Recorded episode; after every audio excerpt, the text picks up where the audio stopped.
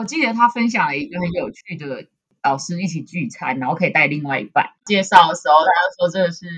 杨先生吗？还是什么？得给他冠姓这样。比如我是个妈妈嘛，那我常常会被介绍是谁谁谁的妈妈，前面要冠上我小孩，就很想说，请叫我什么就好了。对，我是他的妈妈，但是我叫什么名字，我就会觉得这件事情就是我是我，我没有附属于谁。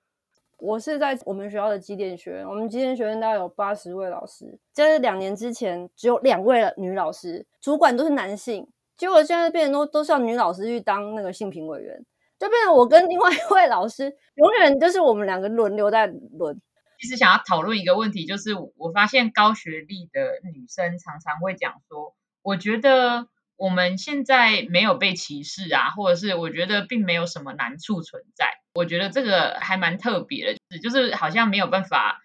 觉察到，例如说现在还是学生，或是要踏入这个领域，还有一些踌躇的人，他们的难处在哪？Hello，这里是行行出老母，欢迎进入老母的职场世界，我是海伦。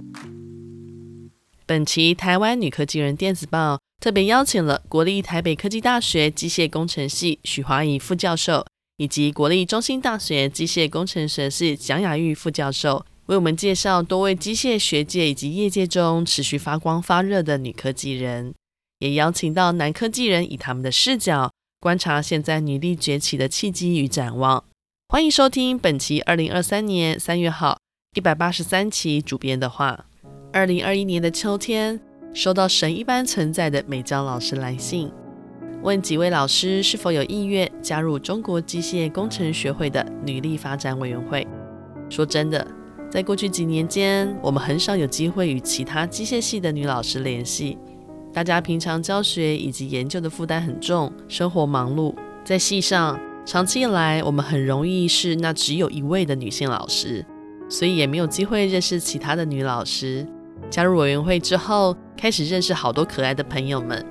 每次有机会见面时，总是叽里呱啦你一言我一语。除了学术交流，更重要的是心灵的支持与相同位置的理解与帮助。只能说有同温层的感觉真好。这次收到女科技人电子报的邀请，经过各位老师的帮忙以及努力之下，邀请了学界、业界以及学生们，用不同的角度描述女性在机械领域发光发热。努力不懈的身影，希望各位读者能喜欢我们这次所呈现的内容。这期的台湾女科技人电子报，我们介绍了多位机械学界业界中持续发光发热的女科技人，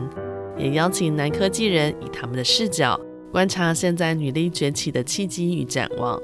职涯专栏由庄晨曦教授与林新田教授写出他们精彩的求学经验以及专业转换的自在。家庭专栏中，杨志英教授分享他以非典型家庭冲撞保守学术界的有趣经验。教育专栏部分则邀请台湾第一位机械系女教授黄怡梅教授，借着自身的观察与数据，剖析女性工程毕业生比例低落的原因与可能的解方。我们也在本期电子报专题报道中，邀请了黄美娇老师与协议机械郭雅慧董事长，回顾他们一路的努力与成就，借由分享他们面对人生各阶段挑战时的抉择，为各位还在观望要不要踏上机械之路的年轻学子们提供一盏照亮的灯。另外，特写部分专访了侨讯电子的张水美董事长，她身为科班出身的理工女性，如何在业界冲出一片天？领导大部分以男性为主的工程师们，并发光发热。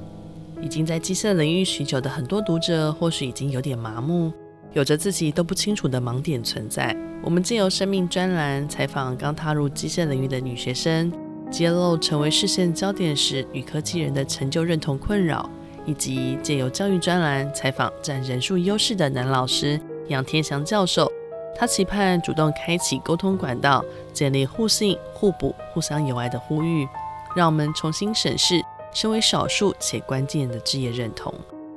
会后报道部分带给读者由中国机械工程学会女力发展委员会在二零二二年中国工程机械学会特别举办的机械女力发展交流会论坛实录。会中邀请机械工程领域五位年轻女教授进行了一场精彩的对谈。另外，由讲者之一的李一慧教授提笔记下这场工程机械领域的盛宴花絮，感谢所有的参与者以及工作人员的努力。最后好文部分，我们献给所有在专业领域上努力的放松瑜伽，利用桌面、滑轮椅来伸展放松，即可舒缓紧绷的身体部位。偶尔停下来休息，让身心灵充电一下。期许永远保持健康的心灵，正面积极的想法，成为自己的太阳。以上就是二零二三年三月号一百八十三期主编的话。本周五还会有许华义副教授与蒋雅玉副教授的专访，千万不要错过。希望大家喜欢今天的导读，我是海伦，我们周五见。